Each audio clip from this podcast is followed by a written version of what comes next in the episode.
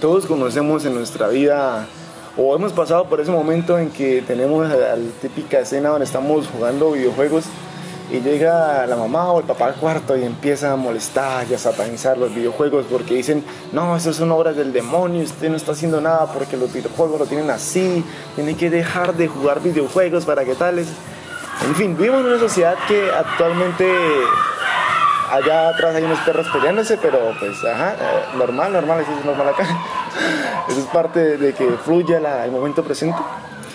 Entonces, eh, continuando con el tema, eh, está como esa satanización a los videojuegos. Los papás les echan la culpa de que los hijos sean malos en lo que hacen, en el estudio, en, en, la vida en general, por los videojuegos. Pero en realidad no es culpa de los videojuegos, Martín, no es culpa de los videojuegos, es culpa de los niños que son unos culeros que no hacen las cosas como deberían ser y se pueden jugar videojuegos y hacer cosas y no, no hacenlo, o sea, no cumplen con sus responsabilidades y se adictan, se vuelven adictos a los videojuegos. Pero no es que sean los videojuegos, es culpa de los niños pendejos que están.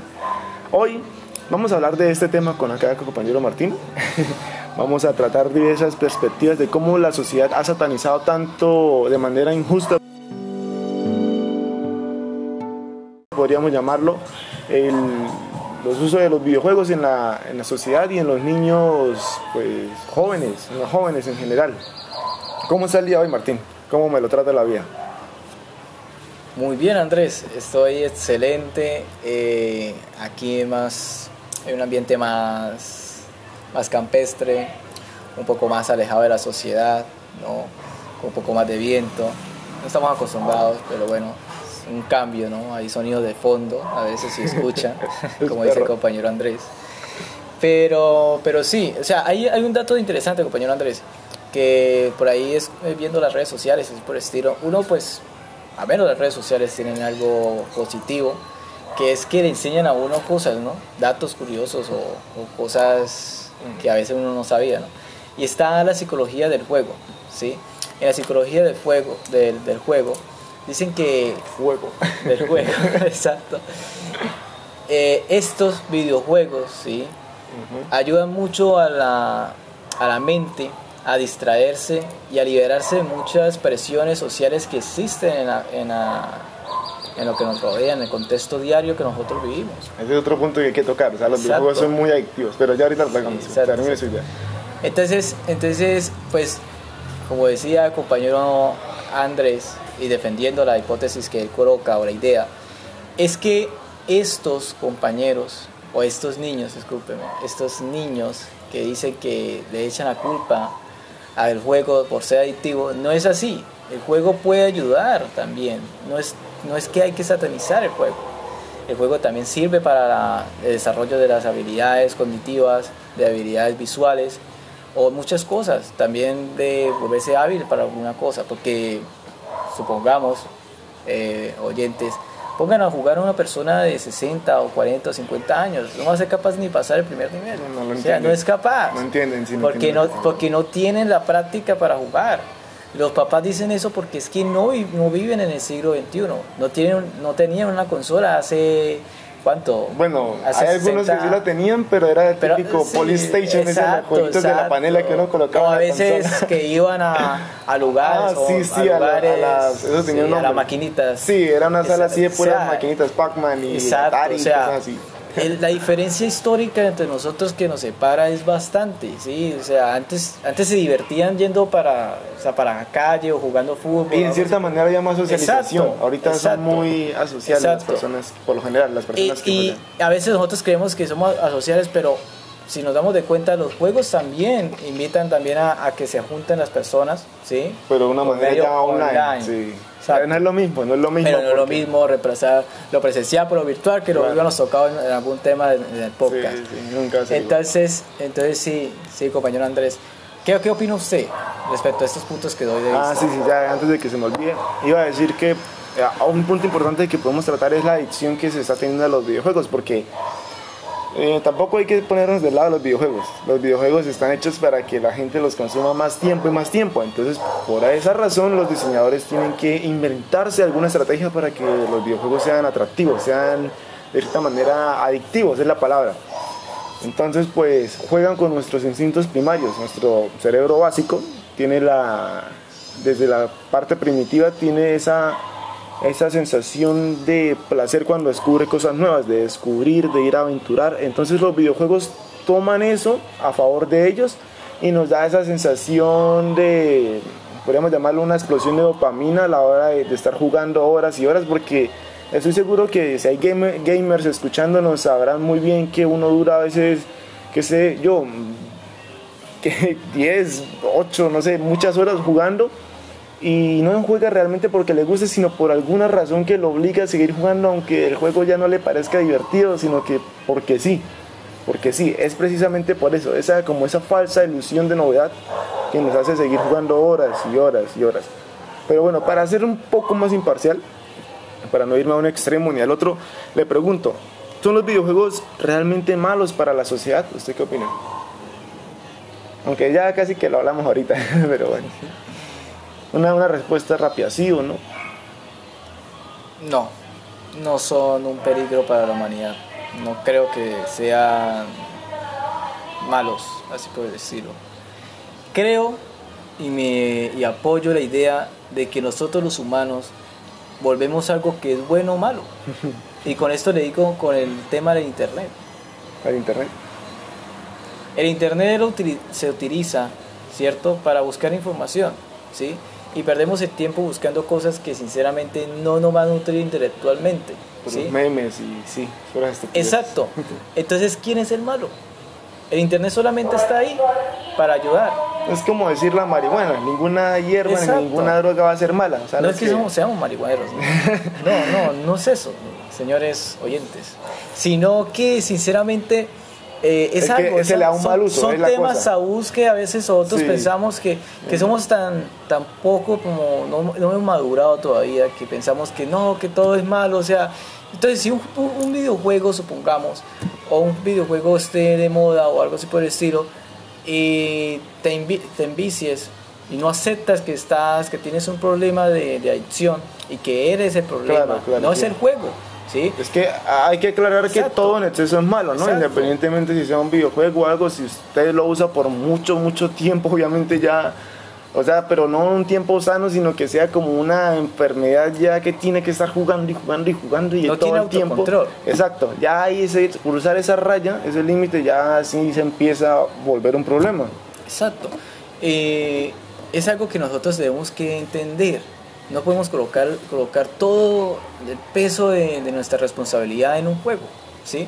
A veces como la dependencia de alguien que habíamos hablado en un anterior podcast también. Tranquilo que nosotros recordamos los podcasts, no se preocupe. Es que es difícil, Martín, porque es luchar uno contra los propios deseos que uno tiene, es contra su propia naturaleza, sus propios instintos. Entonces es, como llaman muchas personas, la lucha entre el, entre el bien y el mal, la, el placer y el espíritu, algo así. El yin y yang. Esa cosa, eso sí. Entonces es complicado porque a veces uno, uno dice, sí, sí, no, no me tengo que dejar dominar, pero una persona que esté viviendo la adicción obviamente va a ver un panorama totalmente distinto. Esa persona dirá, o sea, será consciente de que sí, de pronto de que sí tiene una adicción y que quiere salir de ella, pero hay algo más grande que su deseo de salir y es la misma adicción que lo envuelve y lo deja ahí quieto y hasta que no le chupa todo lo que tiene que chupar, no, no, no, no, hasta que no toca un fondo no se da cuenta. y así, así pasa con la mayoría de las adicciones.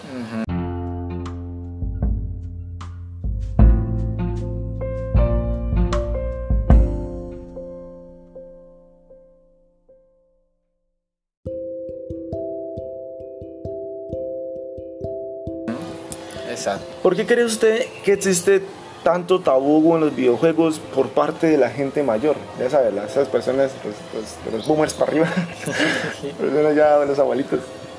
Pues yo creería, compañero Andrés, eh, ya que me está preguntando eso, eh, ah, que lo dije ahorita comenzando, hace muchos años eh, las personas mayores no tenían la posibilidad de tener una consola de videojuegos en su casa, ¿no? Todo era o por maquinita o algo así por el estilo, o más antiguamente no tenían eso, o sea, eran solamente... Con piedritas. exacto, pero si hubieran tenido la misma tecnología que tenemos ahora, pues sería lo mismo, o sea, estuvieran también... Es que una eh, persona se forma por su entorno. Exacto, exacto, o sea, no tiene nada que ver, o sea, ese tabú es porque ellos no juegan. ¿sí? No jugaron con Como dicen por ahí, la envidia es, es berraca. No, yo no digo que sea envidia, sino es como esa percepción de la realidad que tienen ellos de que ellos están bien porque vivieron en una generación donde había que trabajar y había que hacer las cosas amando y los únicos juegos eran con personas en la calle y cosas así, eh, eran juegos con los vecinos, no sé, no tenía la oportunidad de conocer, digamos, gente de, de lejana de otros lados pero esa es la forma en que ellos crearon su realidad. Entonces su realidad cuando se hacen mayores, pues está basada en eso y ellos la perciben así como la manera correcta. Cabe aclarar que no existe manera incorrecta ni correcta de percibirla, solo son formas distintas de ver la realidad. Y ellos la ven así, ven que ellos están bien y que nosotros estamos mal porque... Ahora, ¿por qué creen que estamos mal? Sí, es, algo, es algo que, que nosotros no tomamos en cuenta, ¿no? O sea, que a veces decimos, pues bueno, ellos están desactualizados o cosas así. Están pasados de onda, viejo.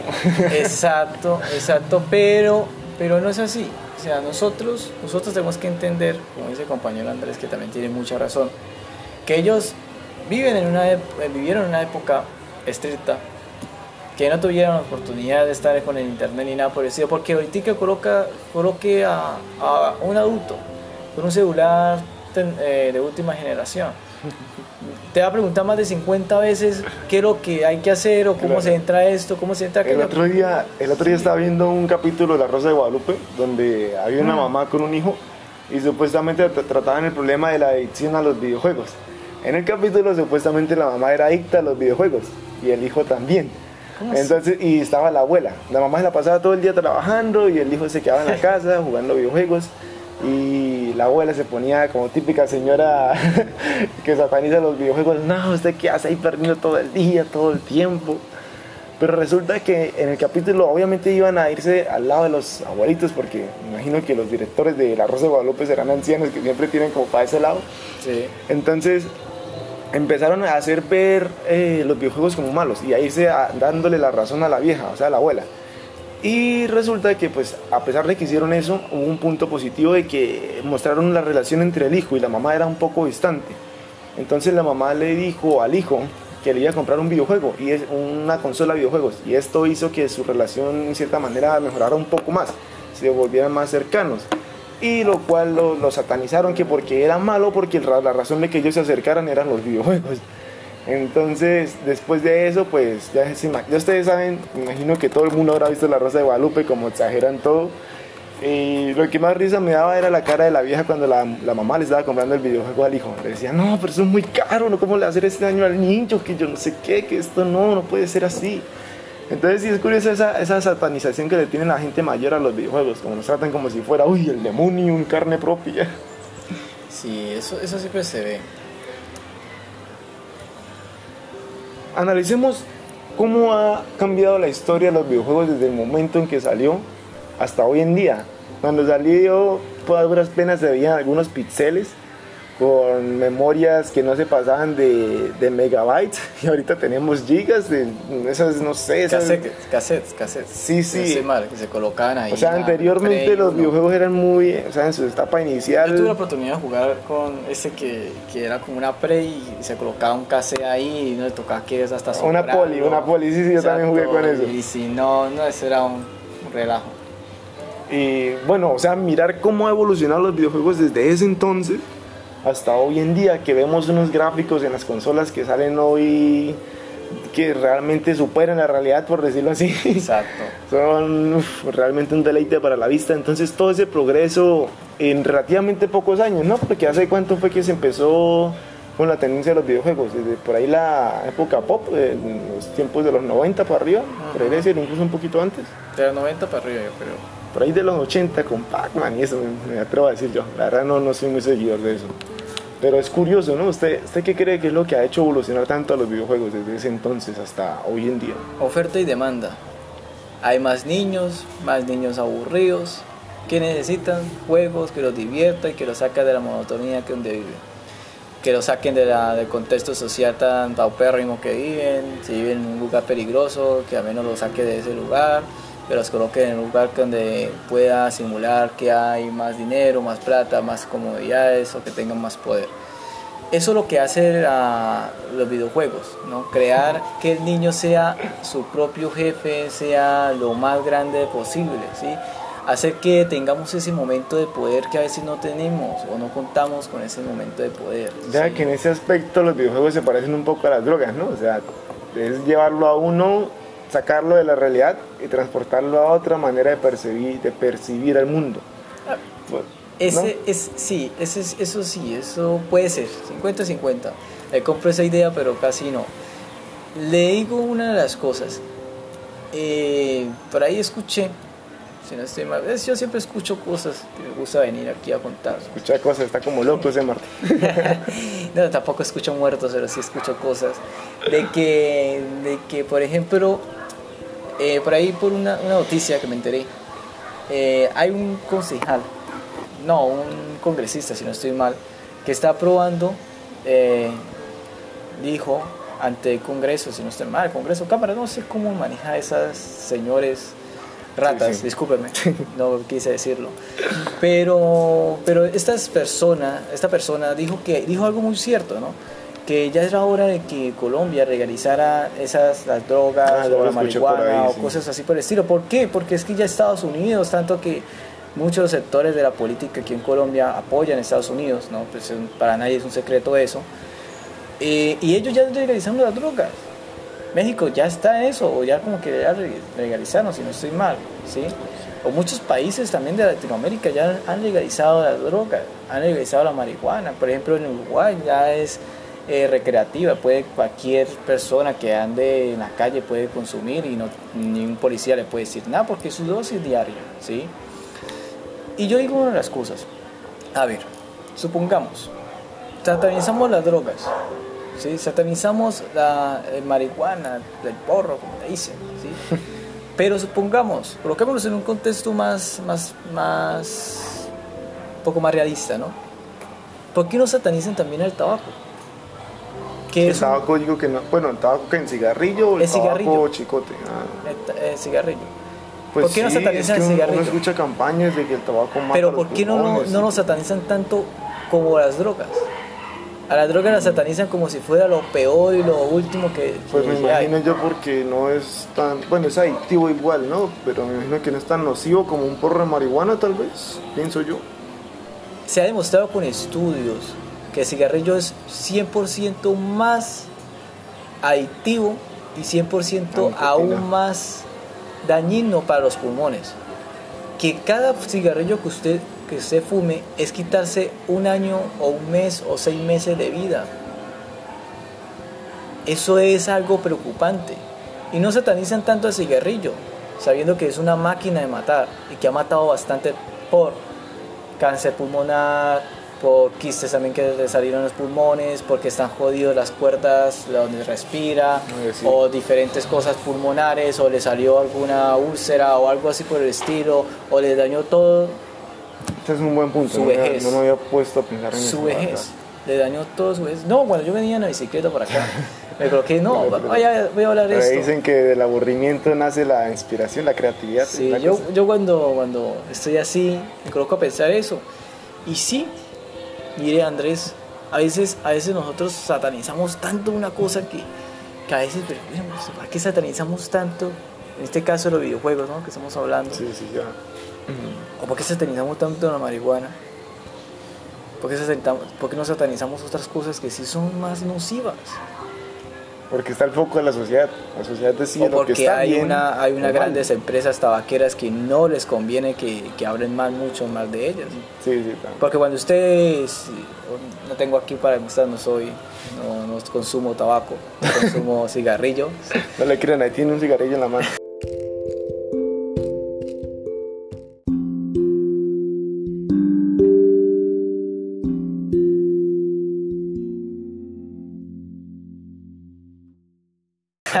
no, tampoco.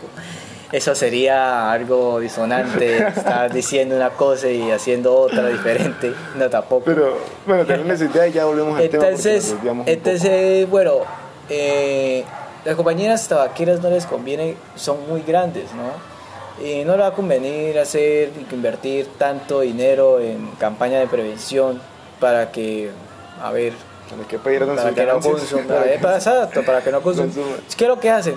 Colocan en, en la, en la cajetilla donde venden los cigarrillos. La imagen del pulmón dañado. Exacto, sí, y eso, y otro. No lo consume, esto es malo. Pero, Pero, está- pero- pero sí, pero, pero, pero, ¿qué? Yo, ya que ya lo compré, ya me lo voy a consumir, o sea, ¿y qué hace la persona que es adictiva? Pues le quita el bichito ese o lo voltea. Nah, y ni le eso. para bolas. Ni le para bolas, o sea, ¿qué es eso? O sea, porrito, ¿qué la- es- la- la bichita exacto. ¿qué es eso? O sea, se ha demostrado con estudios, se ha colocado hasta, hasta con tipo de experimentos y Pues es lo que decíamos ahorita, el que, el que es consciente de la adicción sabe que lo está matando, pero tiene la adicción. Exacto, o sea, que le ponga usted en vea, es dañoso, se va a morir. Tiene algo Es que la llama, adicción. si no estoy mal, se llama nicotina. La nicotina, sí, Sí. eso es lo que lo vuelve adictivo. Produce eso. Y eso, o sea, es Muy Lo adictivo. digo por una experiencia muy familiar en donde, un- en donde alguien muy cercano era muy adicto a, esta, a este cigarrillo, ¿sí? Y que para dejar fue mucha voluntad personal, ¿sí? Demasiado. Y de- fue demasiados años para poder rehabilitarse, para poder esto. Y ahorita en estos, en estos años que ya no consume cigarrillo, todavía le, le sufre para respirar. ¿sí? Yo he escuchado también testimonios problemas. así de personas, realmente es admirable, ¿no? O sea, Sí. que decían ven- ir, luchar contra su vicio. Sí. Y eso es una enfermedad, es una, realmente es una enfermedad. Y como vencer a esa enfermedad, porque no es fácil. No la es fácil tristeza que muchos, que muchos jóvenes estén Sí. consumiendo cigarrillos tan jóvenes. Porque mire, conozco un amigo mío que está en Medellín, que, que está en Medellín ya para acabar, eh, y consumía, solamente le coloco este dato, consumía cigarrillos desde los 14 años de edad. Imagínense. Imagínese el futuro de ese muchacho. ¿Será que llegará para la vejez? Tal vez no, tal vez sí. ¿Qué más, Andrés? Bueno, ya volviendo aquí al tema de los videojuegos y de hecho que tocamos un poco lo que, lo que quiero tratar ahorita con lo de las empresas de cigarrillos, es la sociedad consumista en la que estamos, ¿no? Que precisamente todo está diseñado buscando la forma de que la gente esté todo el tiempo adquiriendo cosas nuevas, consumiendo más y más, como decíamos ahorita. ¿Cómo le va a con- convenir a una empresa de cigarrillos colocar mensajes y digan, no, no consuma esto, si eso es lo que los mantiene a ellos siendo efectivos, siendo eh, ¿cómo se dice?, rentables en el mundo, en la competencia. O sea, ¿cómo van a cortar de, de, de lleno su fuente de ingresos? Entonces es curioso cómo las industrias, las diferentes industrias y empresas acá en Colombia y en el mundo se pelean por obtener eh, las ganancias, los consumidores, el dinero de aquí, de allá. Entonces como una guerra tan macabra que nosotros como consumidores apenas vemos la punta del iceberg. Lo que realmente se desenvuelve debajo de todo esto es marketing, luchas de publicidad, o sea, todo es increíble. ¿Usted qué piensa de esto? Mejor dicho, le pregunto, ¿qué es el consumismo, el, el consumo para usted mejor? ¿Qué es el consumo para usted? A ver, el consumo es algo que, que mueve las industrias y, y que mueve también la economía de un país, ¿sí? De, globalmente la economía lo mueve el consumismo, ¿sí? Porque supongamos, ahorita coloque un, colocamos un, un, un ejemplo específico en donde nos estén oyendo. Vayan a, una, a un McDonald's, ¿sí? McDonald's. Exacto. Vayan a un McDonald's. Entonces, ese McDonald's, eh, supongamos, eh, te, te muestra en una imagen hamburguesa doble carne, Sí. la mejor que puedes probar. Una imagen toda sabrosa, como que te hace agua a la boca, sí, pero por eso es la psicología del color, sí. La psicología de que son colores vivos que directamente van a, su- a tu cerebro y te va a ascender ese sentimiento de que vas a, a probar sin necesidad de oler, ¿sí? Porque ya lo has visto o lo has olido en una parte. O ¿sí? sea, es muy macabro como, como las industrias y todo atacan la mente de uno, ¿no? El Exacto. objetivo de las redes, de, de esta sociedad en general es atacar la psicología de la que uno no controla, esa- esos, esos impulsos primarios que uno siente, por ejemplo el de la ¿Saben hamburguesa. ¿Cuántos, cuántos millones, si no estoy mal, Coca-Cola es una de las empresas que producen más, más gaseosas, si yo no estoy mal, y es la más adictiva, y es la más que tiene más índice de azúcar, y la gente sigue probándola y probándola, porque Coca-Cola invierte millones y millones de dólares en publicidad para que la consuma, porque hay muchas personas que han demostrado que Coca-Cola tiene muchísimo altos índices de, de azúcar, ¿sí? Siempre han dicho que Co- Coca-Cola tiene uno de los mejores comerciales del, del mundo, ¿no? O sea, tanta es la inversión que le hacen al, al marketing y de- en ese, en ese había, aspecto había un comercial que me, que me daba cuando estaba más pequeño, bueno, hace como unos añitos, y que era, había un Papá Noel, no sé no sé si se, Sí. se acuerda, y ese Papá Noel eh, tomaba Coca-Cola, Ah, pero cómo actúa ahí en psicológicamente, o sea, como la Navidad y eso, y cómo van cambiando de De hecho, diferentes... ¿usted ha escuchado la historia de esa Sí. empresa? De la de Coca-Cola.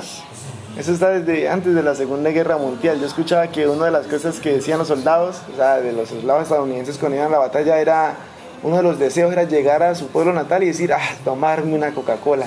Tomarme para una Coca-Cola. Ya, sí, ya se sentían, sentirse más estadounidense. la sentían como ya algo propio de su patria, eso sí, como un símbolo nacional. Entonces tomar una Coca-Cola ya se volvió, o sea, pasó de ser desde ese entonces a un simple producto a convertirse en un orgullo nacional de esas personas, de Exacto. tener que consumir para sentirse felices, que es la idea que, que, que vende esta sociedad, consuma y será feliz. Exacto.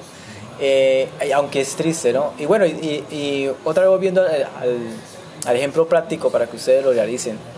Eh, bueno, están en el McDonald's, ¿no? Y le ofrecen esa hamburguesa de doble carne, ta, ta, con esos colores vivos que usted ya olió. exacto. Y, ay, señor, deme esa hamburguesa. ¿Cuánto cuesta? Eh, en cuanto lo colocamos en pesos 15 mil. colombianos, 15 mil pesos que eso no es nada en dólares, ¿no? Entonces, supongamos 15 mil pesos colombianos. Ay, vamos, vamos a comernos una hamburguesita de esas. Le traen con, esa viene como, se llama Pa- la Mac, no sé cómo se llama. Big Mac. La Big Mac, que viene con una, una cajita toda bonita y eso. Y, Ah, no, pero esa es la cajita feliz. ¿Sí? La que o- viene en o cajita. viene- a veces viene con una cajita, no sé, bueno, yo no sé, viene como en una caja y eso. Pero la caja es más grande que la hamburguesa, ¿no? y cuando uno abre esa caja, uno piensa, uy, no, esa caja tiene que ser igual, que de, de- de igual tamaño, ¿no? Luego trabaja la psicología. Y cuando, cuando, yo, cuando uno ve y se desilusiona, pero ¿qué es esta hamburguesa que me voy a comer? Eso no, eso no es nada. Son dos, dos, dos Porque sí. bichitos pequeños y dos panes y Me ya. siento estafado. Y algunas, y, y que les toca a uno comerse la plata. Yo el otro día vi una foto de una persona que agarró la hamburguesa de McDonald's y la puso al lado de la foto, o sea, la hamburguesa real después de que la compró y la puso al lado de la foto que promocionaban. Y eran unas rebanaditas ahí de queso con carne y la, la hamburguesa se veía grandísima con lechuga, tomate y todo. Y ese, así, Exacto, ahí la exacto. comparación. Se llama publicidad engañosa. Tengan Marketing, cuidado porque marketing. también, también hay algunas publicidades engañosas también por ahí en la vida diaria, uno nunca sabe, ¿no? Entonces, entonces sí. Eh, a ver, supongamos, ese sería un, eh, un- eso. Entonces, ¿qué es lo que, lo que, lo que te hace ir a- al McDonald's? Ya que estamos en el ejercicio práctico no es la hamburguesa, porque vas a, al McDonald's y ya, ya te pasó una vez que, que hamburguesa sobre carne, ¿qué tal es eso? Y te salió esa hamburguesa, ¿no? Pero no popular. vas a ir por eso, vas a ir por un por, por establecer popular, una- una- un estatus o, o estar ahí porque ay, toda la gente va a estaquearse ahí o a tomarse fotos o porque ay, es que es que hay un hay un mural bonito, entonces me voy a tomar una foto acá o por compartir con un familiar, entonces tomar ¿dónde estás? En el McDonald's.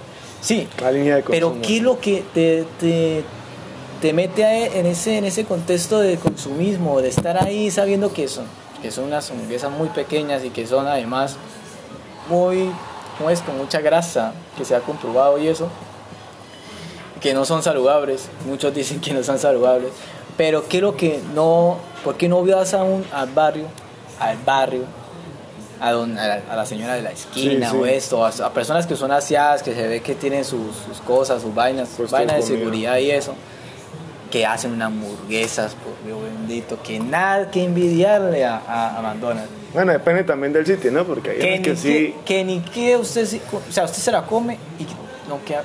O sea, un día yo, yo fui, "Me- deme la, la hamburguesa más grande que tenga. Me la comí y se me Qué quitó el hambre. O sea, es que, gente, hay que saber Bueno, para, para que la publicidad engañosa existe y que el consumismo siempre va a estar. Sí, para ya ir acabando, hablemos por último del consumo sostenible. ¿Usted cree que se puede aplicar el consumo sostenible en esta sociedad ya como está? ¿Cree que pueda cambiar a ser un consumista que está deteriorando ya todos sus recursos? ¿O que por el contrario se pueda instalar una nueva economía que plantee un consumismo responsable, que sea renovable y que, que se mantenga, que sea circular y no lineal.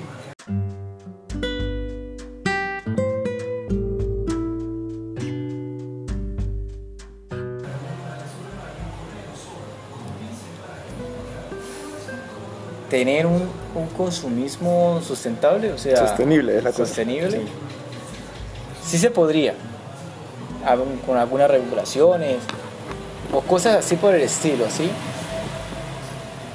O también teniendo un tipo, un tipo de análisis, de análisis determinado de cuánto consumir, de qué consumir y de llevar como un tipo de orden y de llevar un tipo de orden.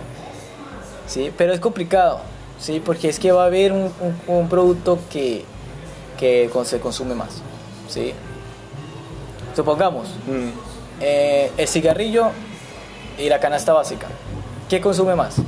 La canasta básica. Pues sí, pero es que estamos hablando de recursos que se podrían darles un uso más, más reciclable. Eh, para ponerlo más claro, un ejemplo serían los celulares. Hoy en día tenemos un celular, lo tenemos y ya a los 3, 4 meses ya salió un nuevo celular con un nuevo ah, sistema, nuevas cámaras. Porque en vez de sacar un nuevo celular con un nuevo aparato como todo, que toque que eh, botar el viejo completamente porque queda inservible, entre comillas. Entonces, ¿por qué no simplemente adaptan un dispositivo al cual se le pueda intercambiar cámaras eh, de almacenamiento? O sea, esos sistemas que hacen que cuando salga una nueva actualización no es absoluta, obsoleta la otra, sino que se pueden intercambiar piezas. Así no tendríamos tantos desechos electrónicos y se podría reutilizar, cosas así. Compañero Andrés y oyentes, eh, no sé si ustedes todavía tienen el recuerdo bonito de ese celular Nokia. Ah, no. Nokia. ¿Nunca han visto un celular Nokia, compañero Andrés? Sí, ¿quién no lo conoce? Le dicen el, indestructible usted lo tira de, de, un segundo piso. Dicen que por eso fue que Nokia quebró, ¿no? Porque no era rentable. Exacto, exacto, pero era duradero. Eran duraderos. Eh, que podía usted utilizarlo, que no se lo iban a robar en, en cualquier barrio por ahí de dudosa procedencia, dudosa reputación. Pero, pero que usted podía ir a cualquier lado tranquilo con su celular Nokia y que se le caía, se le echaba agua y no le pasaba nada lo secaba y, se prendía. Y se ¿Y qué pasó? Nokia, sinceramente, pues por hacer un producto que fuera duradero, quebró. Es que así pasó con los bombillos también, Martín. Al principio los bombillos duraban... ¿Usted ha escuchado ese bombillo viejo de una estación de bomberos que todavía está prendido? Que ya está prendido, tantos años, tiene como más de 100 años encendido y todavía no se ha dañado. Antes los bombillos se hacían en el circuito para que fuera resistente al calor y durara. Pero ¿qué pasa? Las empresas de, los bombillos, como todo acá en este, en este sociedad de consumismo, tiene que ser rentable o se va, lo que le pasó a Nokia. Como hizo los celulares tan buenos, la gente no tenía la necesidad de ir a consumir más. Y si no hay consumo, no hay ingresos. Y si no hay ingresos, hay carrota, para afuera, y se acaba. O sea, si o sea, la triste realidad es que si uno quiere ser rentable en este mundo, tiene que hacer productos que tengan un, corto, un periodo de vida corto para que la gente tenga que volver a consumirlos y que no se queden para siempre. Como lo que pasó también con unos zapatos, creo que eran con unas sandalias Crocs o algo así, que, que algo así me pareció escuchar, que quebró la empresa por lo mismo. Hicieron un producto tan bueno que la gente como le duraba tanto no tenía la necesidad de ir a comprar más. Y si no hay ventas, pues no hay ganancias. Y si no hay ganancias, sí, es que, es que sinceramente los zapatos, hay, hay un zapato que es colombiano y que es muy bueno, que se llama, no estoy haciendo publicidad ni nada por el no crean que diga, diga, este no, es, pagado, pero se llama Croydon, si no sé mal, es Croydon. Croydon, sí, como que lo he escuchado. Es, ese zapato es, es, es para, para no, no se daña muy fácil, o sea, es muy resistente. Duradero. Muy duradero. Y hay otros zapatos que usted lo compra en almacenes caros y eso, se le despegan, tiene que usted ir, ir a zapatero para que se lo cosan. Sí. Procedimiento todo rústico y todo raro. Eh, hay mucha gente que piensa que es que es, ah, voy a comprarlo en un, en un lugar que se vea bonito, ¿sí? Pero señores, es mentira. Los zapatos, todos los zapatos, o todas las personas que venden zapatos, los zapateros, bueno, las personas que se encargan de vender los zapatos, todos los zapatos son pegados, ¿sí? siempre se van a dañar en un cierto determinado tiempo. ¿sí?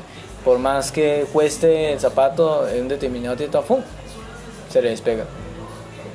Por eso les consejo, no crean, no, tomen, no comen cuento, no toma, no comen cuento, no, toman, no coman cuento de que, ay, que este zapato es indestructible, que nunca se le va a despegar, no.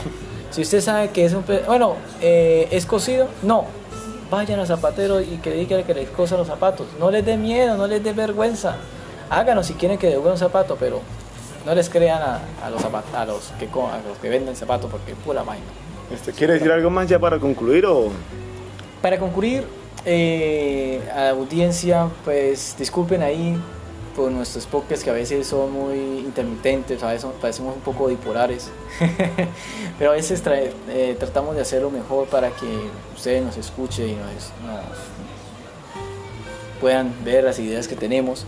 Entonces, pero tranquilos que vamos a tratar de que cada semana tengamos un podcast, ¿no, compañero Andrés? Para que tengamos esa constancia, ¿no? A veces la constancia hace que esto crezca, ¿no? Si están interesados y puedan y saben, sepan de alguien que estén interesados, no les dé pena, compártelo por sus redes sociales, compártelo por sus mensajería, lo que sea. No vale, vale la pena que más personas se unan a esta, a esta familia. Más adelante vamos a tener, pues, si quieren eh, contribuirnos a nosotros o algo así por el estilo, ¿cómo se llama esa aplicación? Patreon. Patreon. Patreon. Vamos adelante lo tenemos porque ustedes saben muy bien, eh, señores eh, que nos escuchan, señores, señoritos, bueno, que a veces nosotros necesitamos cosas técnicas también acá, no, no somos de, de mucho dinero, de mucho dinero y hay que comprar cosas, tenemos que actualizarnos, ¿no? Cada vez que avancemos más en el podcast tenemos que actualizarnos disculpen ahí por ese ruido de fondo que nos da camión dice. el camión. Pero sí, o sea, más adelante de pronto, si nos quieren eh, dar una contribución, bueno, lo que ustedes sale en su corazón, pues lo, harán, lo hacen para que nos ayuden. Y no siendo más, pues, compañero Andrés, compañero Andrés, fue un excelente día, pues ya está como que va, que va a llover ya. Ya está anocheciendo, fue un placer. Y no iba a llover. Completamente, estuvo interesante los temas que hablamos hoy. Esperemos vernos en otro episodio. Hasta luego. Hasta luego.